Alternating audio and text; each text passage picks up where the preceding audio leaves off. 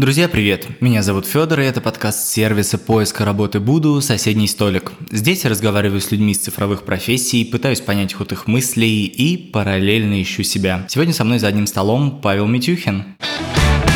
Привет, я Андрей – кофаундер и SEO FlowMap, сервиса для планирования сайтов и приложений. Хочу рассказать пару слов про Пашу и нашу с ним историю. До FlowMap я руководил студией Brand Division. Мы занимались разработкой сайтов и идентикой. Мы входили в топы всяких рейтингов, типа Tagline и рейтинг Рунета. Именно там нас и нашел Паша для одного из своих проектов. Мы очень продуктивно поработали вместе и поняли, что мыслим в одном направлении, и нам очень комфортно работать друг с другом. В самом начале 2017 года мы нашей небольшой командой начали разработку FlowMap. Чуть позже, когда у нас уже был готов MVP, я написал Паше и предложил присоединиться к команде FlowMap и помочь нам с продвижением в сервис сервисы на глобальном рынке. Сама идея, как мне кажется, сразу захватила Пашу, и долго раздумывать он не стал. Так мы ударили по рукам, и уже четвертый год двигаем наш стартап вместе. Невероятная активность и способность быть в 10 местах одновременно помогает нам не стоять на месте и постоянно наводить движ по всем направлениям. Написать тексты для лендингов? Готово. Выступить на Epic Growth? Сделано. Найти и заонбордить нового человека в команду?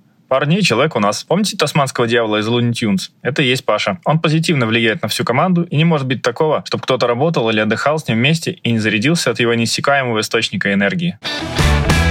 Паш, привет. Федор, привет. Расскажи, как ты, как твой день? Слушай, все супер. Э, погода в Питере радует, э, что бывает не так уж и часто, поэтому я круто прокатился на самокате до студии и насладился крутыми видами питерскими, поэтому вообще настроение мега. Класс. Паш, э, я очень часто спрашиваю, как гость провел день, если мы записываемся вечером. Сегодня хочу у тебя спросить, как ты проведешь этот день.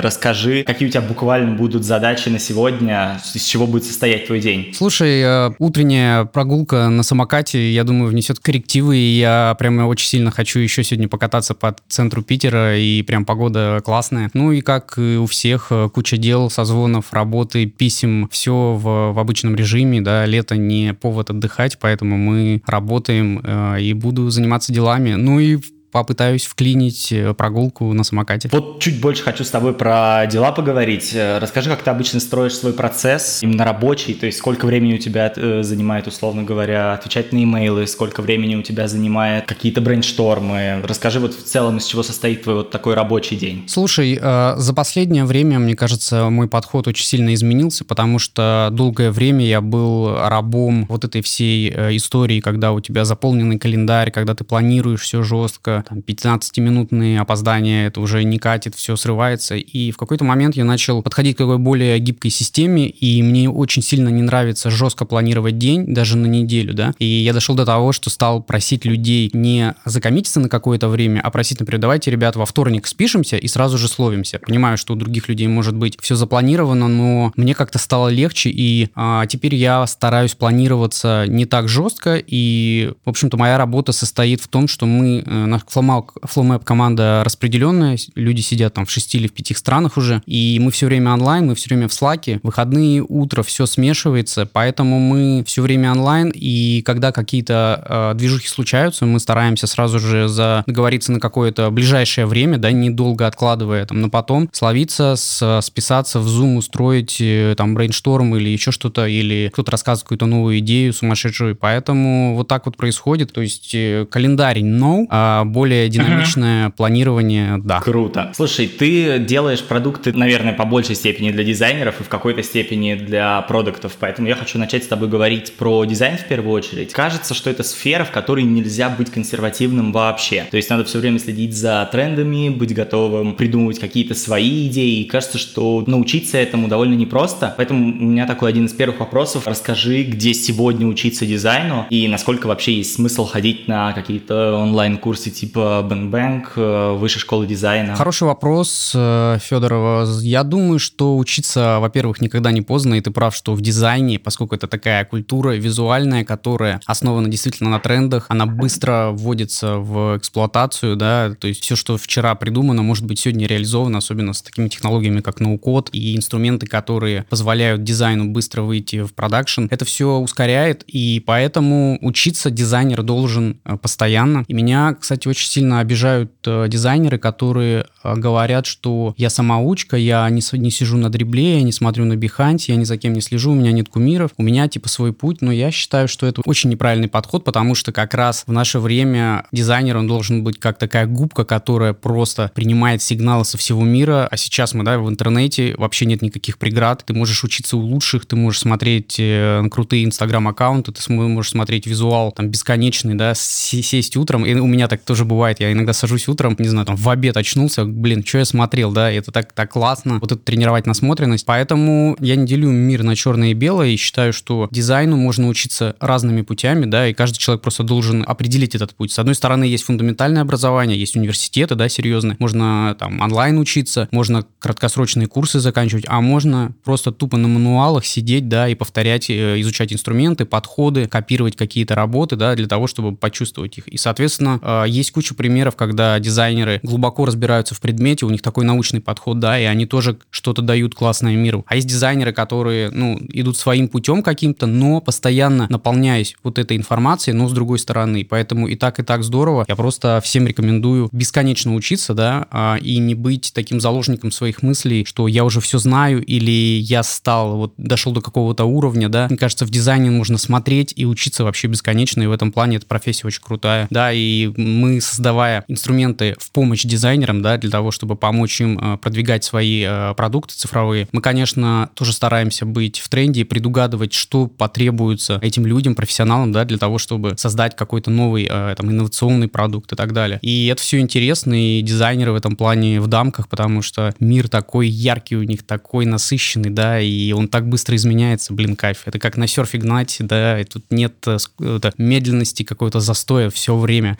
Мне дизайнеры, конечно, жалуются, что все время застой, что куда-то пошло не туда, но на самом деле им грех жаловаться, поэтому, типа, учитесь, развивайтесь, смотрите и будьте открытыми, да, не запирайтесь в своей раковине. Кайф. А расскажи, как ты внутри команды стимулируешь вот эту вот тренировку насмотренности? Ну, то есть, кроме курсов, кроме какого-то обучения, а именно вот такое, знаешь, житейскую, что ли, насмотренность? А, я думаю, что у нас такой подход, что мы все время, работая над проектами, я пытаюсь донести до ребят, что никогда не существует финального варианта. С одной стороны, я даю очень много критики, с одной стороны, я даю очень много рефов, да, чтобы ребята посмотрели, еще перепридумали, поняли, что это решение нормальное, но оно далеко, например, не такое, какое бы нам хотелось видеть, исходя из наших, ну, какого-то уровня, который мы должны все время ставить выше, выше и выше. Поэтому вот это, наверное, основной подход. Мы делаем несколько итераций почти на все проекты. У нас редко такое бывает, что внутренний какой-то продукт, будь то сам продукт, интерфейс или лендинг, или обновление визуального там стиля, оно никогда не бывает версии 1.0, 1,5 и так далее. У нас 2, 3, 4 и так далее, да, и в конце мы всегда видим, что да, действительно можно было идти лучше. И моя основная мотивация это в том, чтобы дать положительную критику, дать положительный какой-то опруф на рассмотрение нового варианта, да, и, и, и людям от этого легче, да, не замыкаться в одном варианте, да, мы всегда пытаемся сделать несколько, да, и мне кажется, вот такой у нас подход уже сложился, и он э, неплохо работает, по крайней мере, по моему мнению. Класс. Паш, а насколько важным ты считаешь в дизайне базовое образование, бакалавриат, магистратура, ну, то есть это вся университетская история, насколько она нужна, и я бы, может быть, попробовал с тобой поговорить об этом в контексте того, насколько ты смотришь на образование, когда принимаешь к себе на работу. А, сложные вопросы задаешь. А, с одной стороны, конечно, мы живем в мире, да, где правят еще университеты, и когда такой фундаментальный профессиональное образование дает что-то, да, дает какой-то базис, но сейчас со временем все это тяжело и тяжело отличимо, да, а действительно ли нужно, да, например, 5 лет что-то изучать, или можно пойти, да, в курсы, пойти в менторинг, да, сейчас появился популярная такая штука, да, пойти просто крутому дизайнеру, да, стажером, который тебя как бы обучит практике и вложит в тебя какие-то теоретические штуки, направленные уже вот на, ну, на, на саму сферу. Поэтому у меня нет, конечно, однозначного ответа, и я бы, конечно, не хотел советовать людям, типа, бросайте сейчас срочно Паша Митюхин всем сказал бросать университет. Повторюсь, да, надо искать свой путь. Э, если кому-то комфортно работать работать, например, и учиться параллельно, да, это там суперская, суперский скилл и, и классный вариант, то почему нет, учитесь. Если у кого-то есть возможность поступить на UX, UI курсы куда-нибудь за рубеж, да, существует очень классные там американское образование, и европейское. А если у кого-то есть возможность просто рвануть в какую-нибудь стокгольмскую хипстерскую студию, это тоже круто, да, без образования просто пойти в работу, это тоже круто. И в этом смысле мы смотрим на людей, которые к нам приходят, присылают резюме или работают с нами на фриланс-проектах. Мы вообще вообще не смотрим, честно говоря, на какие э, образования и даже предыдущий опыт мы не сильно копаем, потому что так часто получается, что у нас практически нет людей, да я бы сказал, вообще нет людей в команде, кто пришел бы, например, из такой же сферы и обладает таким навыком, которые нужны именно нам. У нас своя там вечеринка, своя атмосфера, да, и мы все время пытаемся а, русло разговора направить на софт-скиллы, как человек вообще готов ли меняться, насколько он гибок, насколько он готов э, как бы перестроиться под нас и начать нас тащить вперед. Вот такие вещи, и нас это гораздо, ну, нам гораздо интереснее. Поэтому обычно собеседование происходит таким образом, что не человек, который пришел, говорит, а я сначала много говорю, пытаясь настроить человека на этот лад, что у нас чуть-чуть по-другому. То есть мы не спрашиваем, там, какой у вас был самый интересный проект в вашей там карьере или что-то такое, да, я пытаюсь сначала человеку дать понять, что у нас чуть по-другому, и пытаемся дальше моделировать различные ситуации, и я смотрю, как человек, насколько он даже гибок в ответе, насколько он готов что-то по-другому делать, насколько он готов двигаться в нужное нам направление, вот э, таким образом строю. Поэтому в этом плане университеты и образование, они несут наименьшее значение, но потом у нас есть какие-то тестовые задания, да, там уже, уже например, скиллы, хардскиллы э, там, должны проявиться, но на старте вообще не обсуждаем практически. Паш, при этом сам ты выбрал в свое время британку не по направлению дизайн, по направлению маркетинг. Расскажи про это сообщество и что тебе в целом дала британка. А, я считаю себя амбассадором британки, да, и ты прав, э, я закончил маркетинг и бренд-менеджмент, такое направление, но когда попадаешь в британку, там э, уже не важно, да, то есть это огромная комьюнити людей, у нас э, а, были курсы и тоже по дизайну, там со Славиным, Эркен Каганов приходил, и это такой бурлящий котел, э, попадая туда, ты попадаешь, в принципе, в другой, в такой мир, в такого очень демократичного и необычного типа обучения, и я вообще всем с тех пор рекомендую, и я обожаю британку, обожаю следить за студентами, которые сейчас учатся или которые э, учили учились э, там до нас. Соответственно, это такой пропуск в мир британки, да, люди, которые закончили британки, всегда найдут о чем поговорить, и неожиданно, да, когда встречаешься, вот, ты тоже закончил британку, там, а какой у нее там курс, а с кем там учился и так далее. Это здорово, и для меня британка это в первую очередь, конечно, люди, и вот это комьюнити, и вход в такой необычный мир классных движух. Класс, класс. При этом ты окончил и успел там немного попреподавать. Расскажи, как тебе вот по другую сторону баррикад? Да, слушай, меня позвали пару раз э, куратор курса Андрей Пуртов позвал э, преподавать э, штуки, которых я разбираюсь уже, да, и, и это здорово, да, это другой взгляд чуть-чуть, да, ты как будто бы со стороны не класса сидишь, да, рассказываешь людям уже с другой стороны, у тебя чуть-чуть такой подход более ответственный, да, ты понимаешь, что этим людям еще предстоит учиться, там, защищать проект, осваивать эти знания и стараешься как-то преломить все, что тебе дали, mm-hmm, и преломить то, что ты потом сам изучил, а, и рассказать это людям, это, это прикольно, такой очень необычный опыт, и всем рекомендую попреподавать, потому что это чуть-чуть mindset меняет, да, ты вынужден как бы сломать его со студента на человека, который дает знания, и это полезно в профессиональном плане, и в плане как бы устройства мозгов, короче, всем рекомендую. Мне понравилось.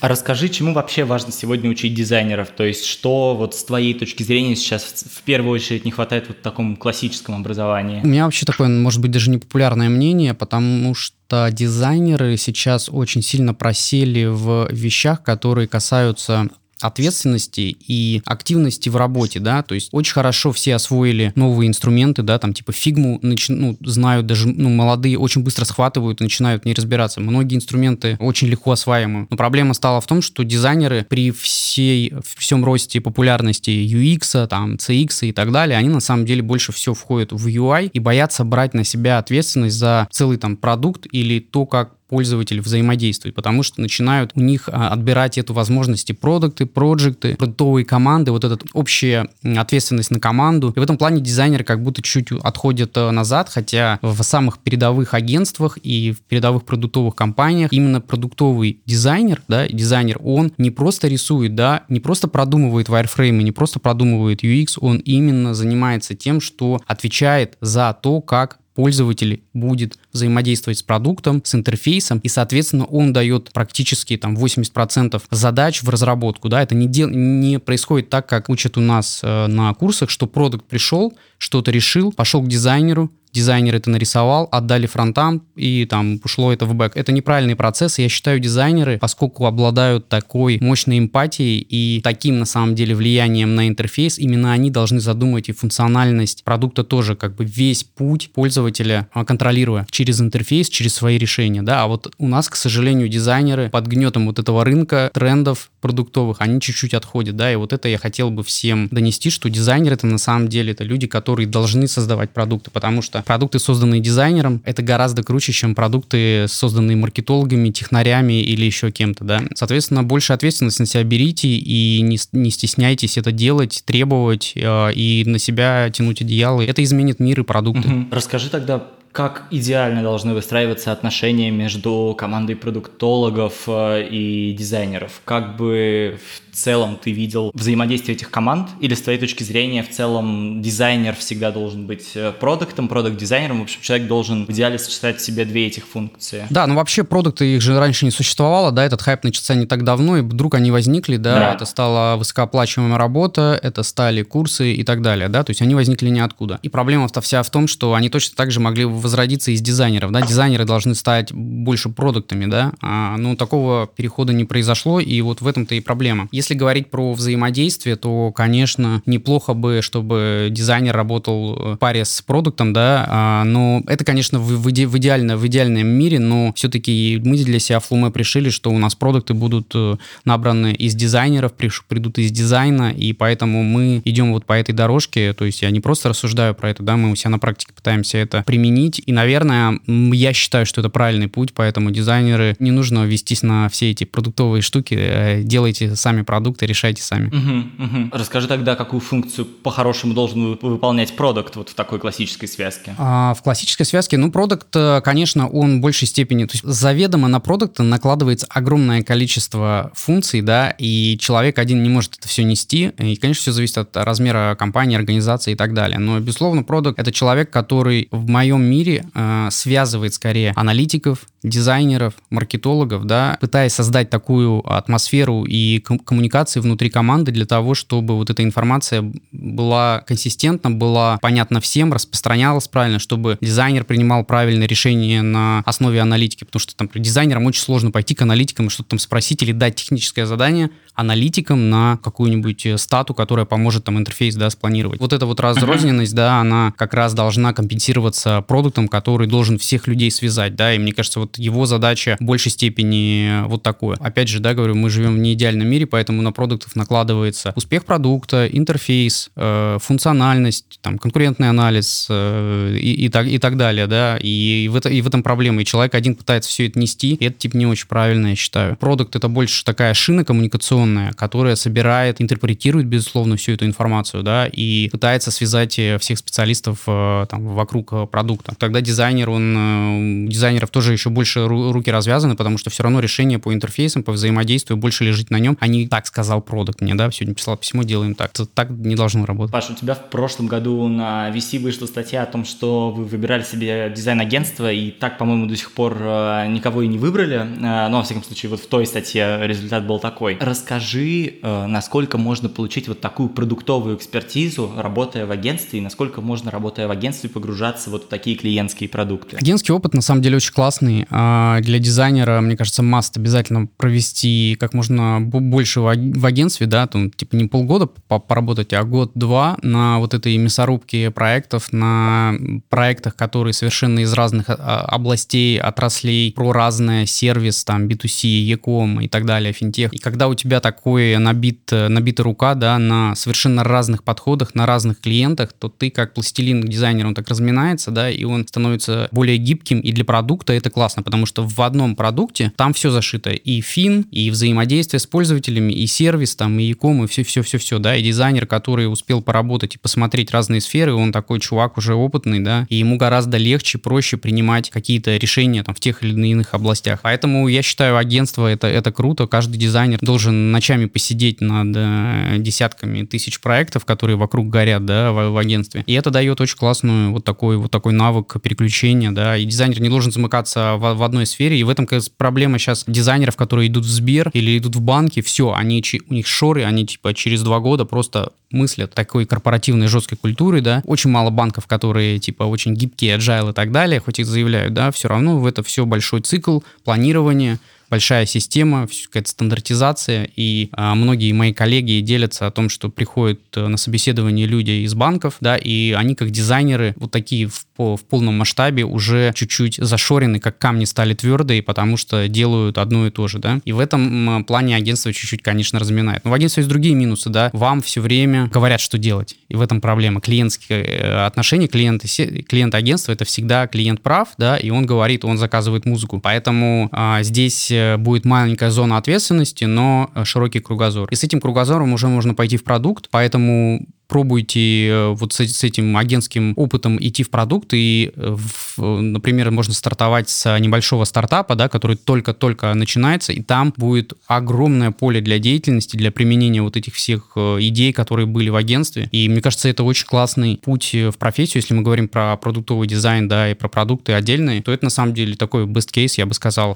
когда у человека прошел агентство и хочет теперь сфокусироваться на чем-то одном, на одном продукте, да, такой продукт-центрик подход, и он, он ему это, это, это поможет. А расскажи, зачем вообще вам понадобилось дизайн-агентство, если у вас и так уже большая экспертиза in-house? Слушай, мы все время что-то экспериментируем, а, придумываем и решили, а давайте на этом проекте, например, попробуем с агентством. То есть мы э, вообще партнеримся, у нас фрилансеры есть, есть люди на парт-тайм, которые работают, есть in-house дизайнеры, есть продуктовые дизайнеры.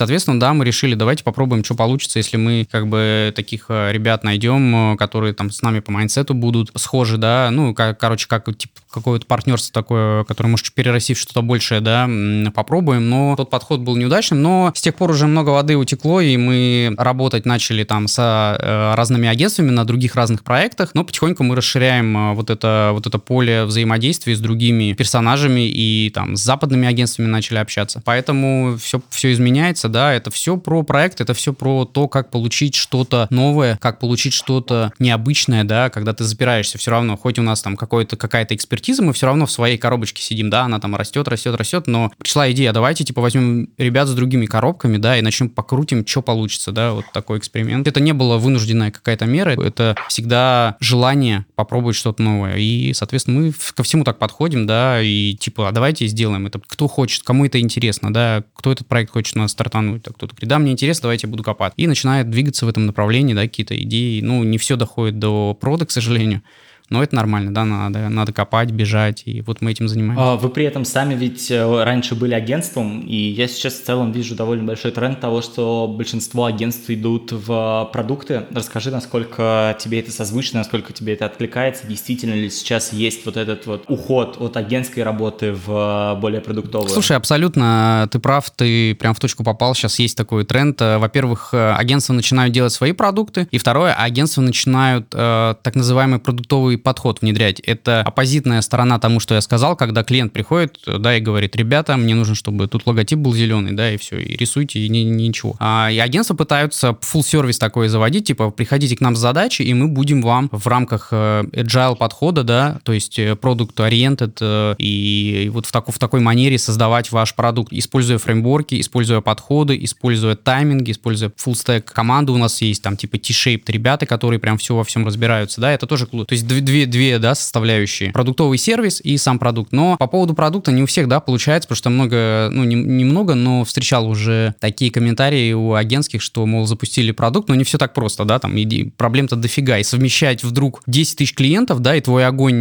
вот в, в, в, в инбоксе, плюс еще и продукт, это тоже как бы не, не, не, не мало, да, то есть надорвать живот можно. И в нашем случае, да, мы были агентство Brand Division, мы сходили в топ-100 продакшена в России в какой-то момент, мы получили эту наградку. И мы, переключаясь на продукт, мы полностью поняли, что нельзя совмещать, и, соответственно, агентство было закрыто, был отдан последний заказ э, клиентам, и в какой-то момент мы стали полностью продуктовой компанией, готовили релиз, и все, и с тех пор мы FlowMap, да, Brand Division уже агентство, к сожалению, не функционирует. Ну, для нас, к счастью, потому что нам было это интересно, и мы полностью нырнули вот в этот океан и, и не пожалели. А расскажи подробнее про то, как происходил этот переход. Много ли людей ушло в процессе? Какие были вообще основные сложности? Да, сложность э, следующая, да, то есть, э, чтобы был понятен бэкграунд, FlowMap — это bootstrap стартап. Что это такое bootstrap? Стартап в переводе на русский язык — это когда ты делаешь делаешь продукт на собственные ресурсы, собственный интерес, без инвестиций, да, ты пытаешься силами, которые у тебя есть, и временем создать продукт, который ты выводишь на рынок, да, а вот такое название есть, Bootstrap. Соответственно, став Bootstrap стартапом, мы действительно были вынуждены попрощаться с каким-то количеством людей, которые не разделили вот этого нового видения, да, а потому что это сразу же меньше для людей э, в деньгах, потому что это mm-hmm. доли, долина смерти стартаповская, которую нужно преодолеть, да, когда ты еще что-то запустил, но это еще не, не в ноль не выходишь, пока нет крутых кушей, нет успеха, да, это очень сильно давит на психику. То есть у вас прям понизилась зарплата даже для внутри агентства? Да, да, да, да. Соответственно, да, ты, э, ну, как бы ресурсов сразу становится меньше. Сразу же включается режим типа супер э,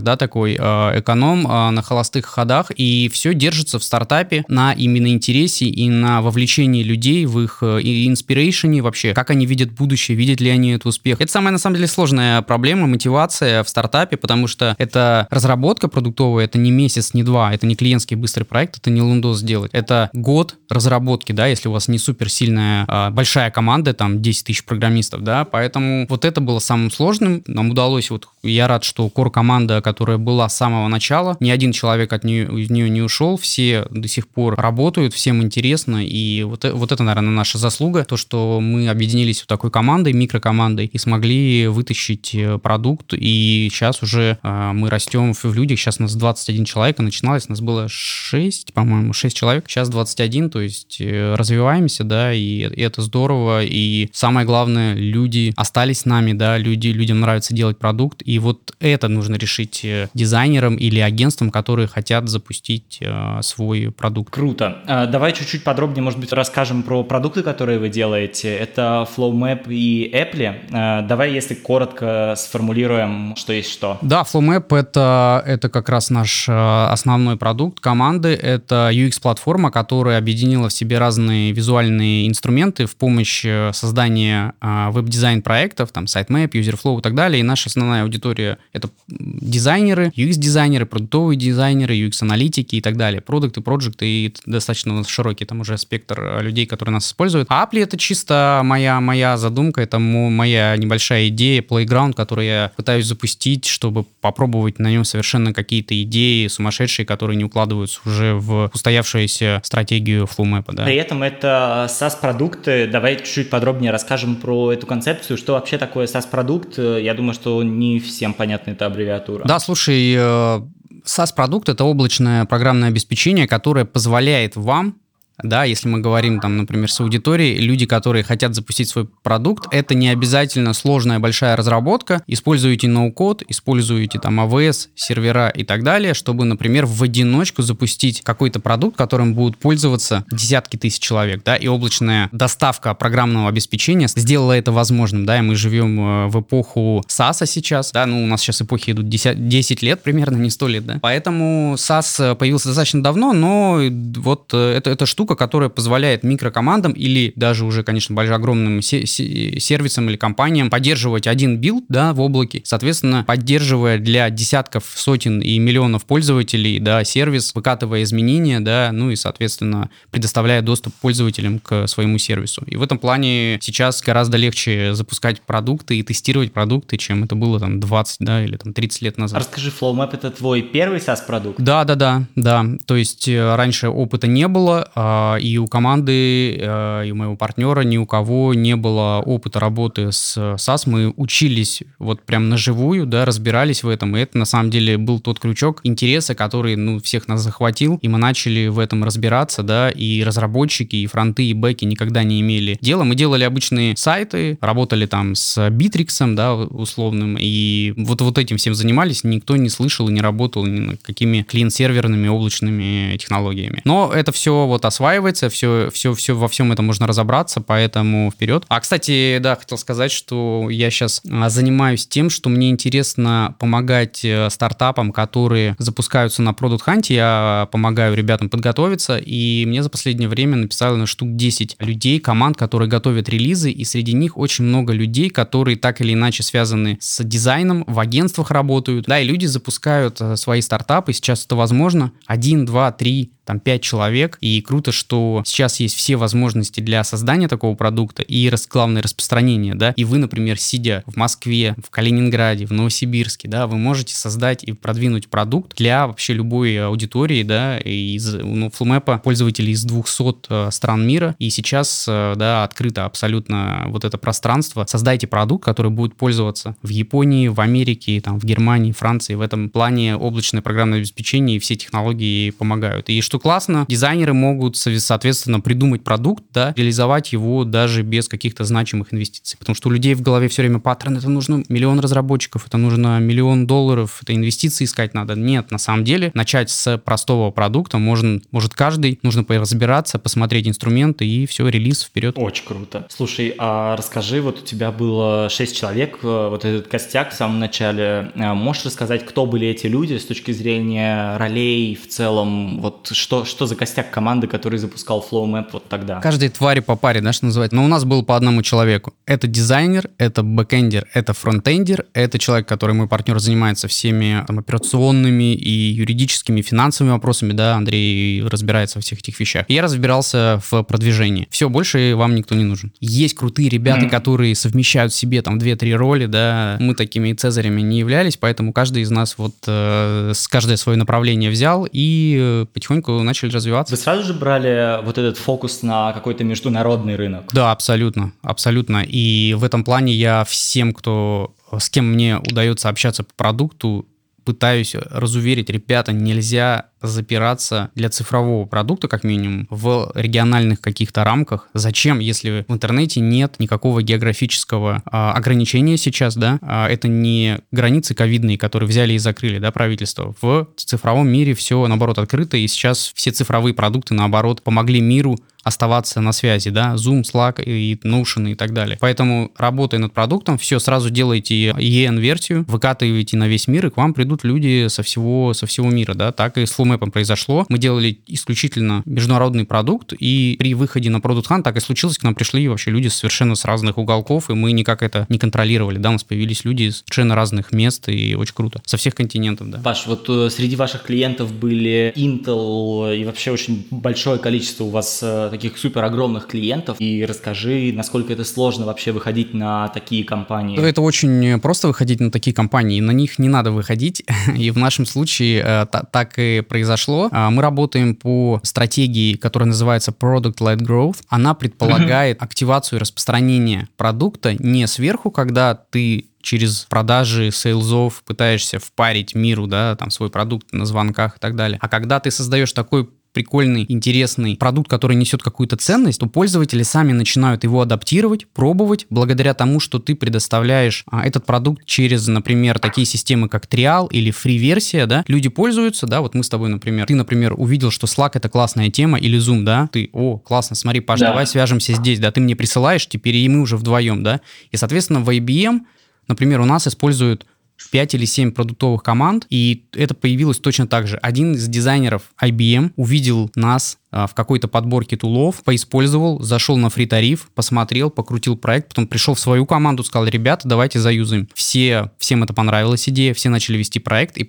постепенно подключились другие, другие, другие команды. И вот так это работает. Эта система, предполагает, запрещает нам, Led Growth запрещает нам использовать sales механики, тратить свое время на какие-то демонстрационные личные встречи. Она говорит, что создавайте такой продукт и используйте механики Led Growth так, чтобы продукт развивался самостоятельно, распространялся по по миру самостоятельно. Для этого ничего не нужно делать. Нужно закладывать в продукт драйверы органического роста. И, соответственно, мы также работаем, и мы не прикладываем никаких усилий для того, чтобы Intel, IBM, Accenture, там, Envision, Peugeot и так далее, другие компании нас использовали. Они приходят сами, мы лишь распространяем по интернету возможность протестировать классный продукт. Вот и все, что нужно сделать. Ты сказал о том, что ты в первую очередь отвечал э, в самом начале за продвижение. Хочу поговорить с тобой немного про эту тему. Расскажи, как в целом создать вот какой-то такой ажиотаж, что ли, вокруг стартапа. То есть э, я видел, что у вас были вейт-листы. Насколько вот это важный этап? Давай, может быть, прям по этапам попробуем с тобой э, описать, как происходит вот этот момент создания э, какого-то интереса к продукту. А, да, давай, только давай я, наверное, расскажу, как э, я сейчас уже с опытом э, подхожу к вопросу и могу посоветовать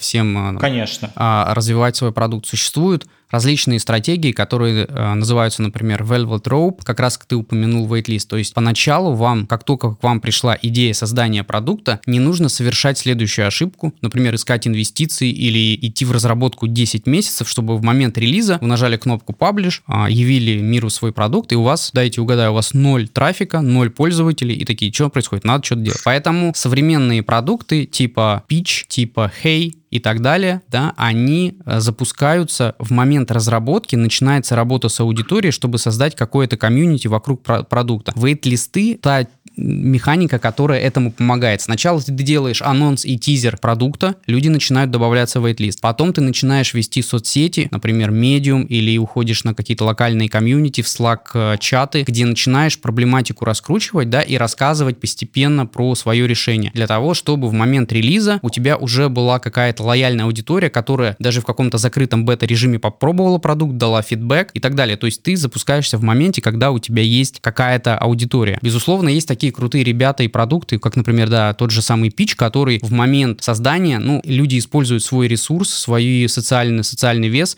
и у них, ну, как бы ажиотаж создается нереальный, да, вокруг продукта, когда инвайты люди выцарапывают, да, как в Клабхаусе, да, требуют там в соцсетях, да, это, конечно, супер мастерство, но там всегда все упирается в, то, в возможности и стартовые ресурсы, да, если у вас нет такого опыта, повторить Клабхаус можно, но будет сложновато, но на самом деле, если применять все эти инструменты в таком, в простом режиме, то тоже можно набрать десятки тысяч человек, которые будут ждать запуска вашего продукта, и это обычно на старте достаточно для того, чтобы достаточно быстро монетизировать монетизировать и через, например, полгода или год выйти в рентабельность, да, там в ноль по балансу. Поэтому вот э, мой, мой совет самый главный такой, начинайте работать с аудиторией, собирайте аудиторию как можно раньше, да. Все начинается с идей, и все начинается сейчас очень просто создаешь на тильде, редимаги или там еще где-то э, сайт, который начинает собирать wait-лист, и потом с этими людьми можно общаться, делать research, запускать их в закрытую бету, собирать у них фидбэк, спрашивать у них про продвижение, например. Почему? Ну, никто так не делает. Меня никто в жизни не спросил, например, как продвигать какой-то продукт как пользователь, да, хотя я, например, там, у меня есть идеи там, там, там, там, ну, в разных отраслях, да, и то же самое, вам нужно больше общаться с аудиторией для того, чтобы подогревать еще больше интерес к вашему продукту. И потом люди станут теми самыми early adopters, которые, получив закрытую бету, порекомендуют своим коллегам, друзьям, и произойдет то же самое, вот как между нами. Ты мне пришлешь ссылку на Slack, а я тебе на Zoom, и это происходит вот таким образом. Поэтому паттерн э, в голове, который сидит у людей, что нужно очень много денег на рекламу, на продвижение на старте, он ложный. Не думайте, вам не нужно никак вообще маркетинговый бюджет. Сейчас у Флумэпа 200 тысяч пользователей, три с половиной года мы потратили на маркетинг 0 долларов, на рекламу 0 долларов, потому что это, ну как бы, это не тот продукт, да. Мы сейчас говорим про bootstrap стартапы и стартапы, которые можно создать микро- микрокомандой, да, и в этом случае не нужно измеряться, как э, это подходит, например, делает Microsoft, когда запуская продукт, там, естественно, какие-то бюджеты дикие, сейлзы там и так далее, да, и вот в этом плане не нужно на них равняться, равняться, нужно равняться на инструменты, которые доступны именно вам. И сейчас получить продукт, у которого будет миллионная аудитория через несколько лет, вполне возможно без каких-либо а, вливаний э, инвестиций или ресурсов. И вы до сих пор никак не продвигаете сейчас дополнительно Flow Map с точки зрения каких-то маркетинговых бюджетов и таких историй? Нет, нет, я думаю, что мы смело можем дорасти до миллиона пользователей первого, да, продолжая работать с контентом, с комьюнити, давая ценность в продукте, давая какие-то классные вещи комьюнити, и вот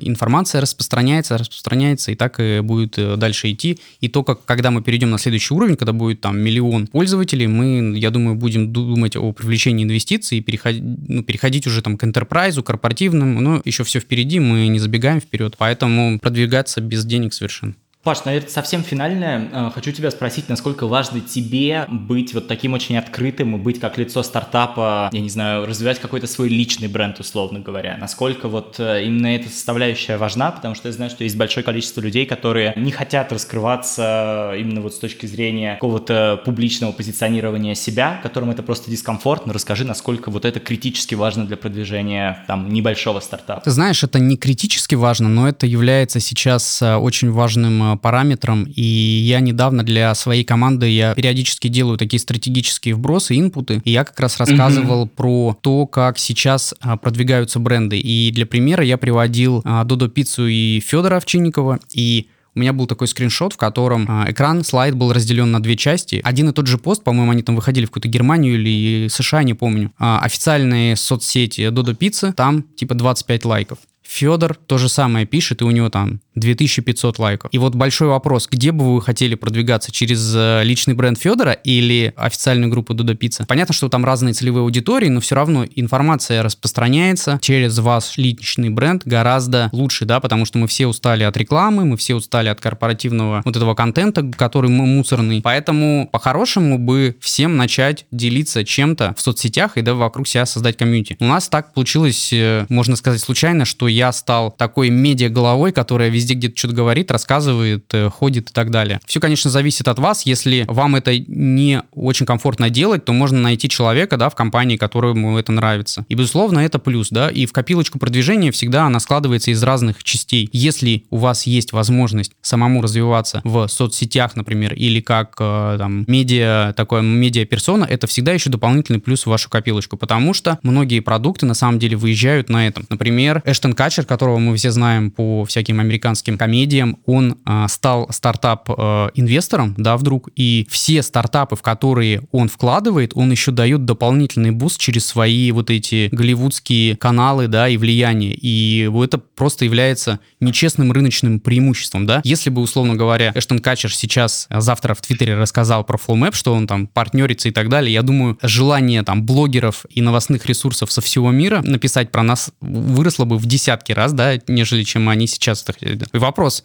типа, это хорошо или плохо? Ну, мне кажется, это классно. Это классно, когда есть возможность такой ресурс получить, да? А, или как Илон Маск все время, то про одних там, то про биткоин плохой, то хороший. Это, ну, мы живем, к сожалению, в мире соцсетей, когда твиты влияют на капитализации компании на миллиарды долларов. Поэтому ваша соцсеть и ваши возможности коммуницировать продукты и то, что вы делаете, это классная возможность э, продвижению.